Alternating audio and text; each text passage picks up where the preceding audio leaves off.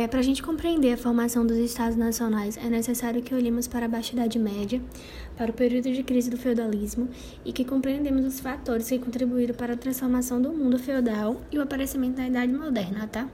A principal delas foram as cruzadas. Por quê? Porque as cruzadas, elas elas tiveram como consequência a abertura de rotas comerciais na Europa, o que contribuiu para o renascimento comercial. E junto também, a gente precisa saber que junto com o renascimento comercial, houve o renascimento ur urbano, né? Porque tinha já uma série de inovações nas técnicas agrícolas que permitiram é o aumento da produção. E como consequência disso também o crescimento populacional. O aumento da população permitiu é, o crescimento das cidades, as áreas externas, que os feudos já eram chamados de burgos, tá? É, os servos criaram pequenas cidades medievais, muradas chamadas de burgos. O que são burgos? Burgos são burgueses que são antigos camponeses, tá? É, nisso tudo, Deixa eu ver o que tem mais para falar sobre isso.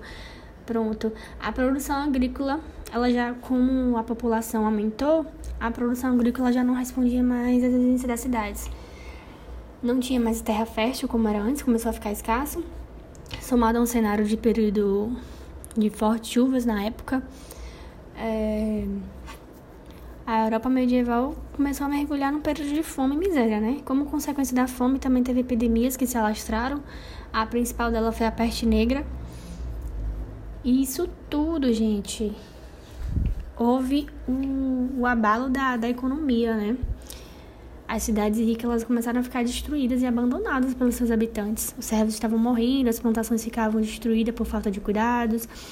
E nesse contexto de crise, os senhores feudais começaram a receber menos tributos diminuindo seus rendimentos. E para manter a cobrança de impostos, eles intensificaram a exploração do, dos camponeses.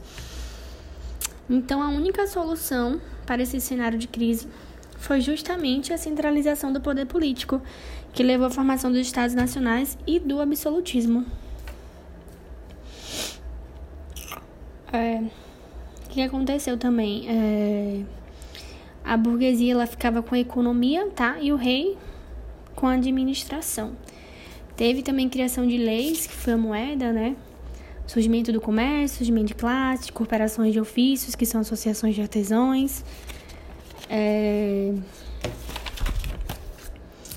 As características, as principais características dos Estados nacionais são essas mesmas leis, as leis, as moedas, moedas, né, que surgiu moeda, língua, exército e limites territoriais.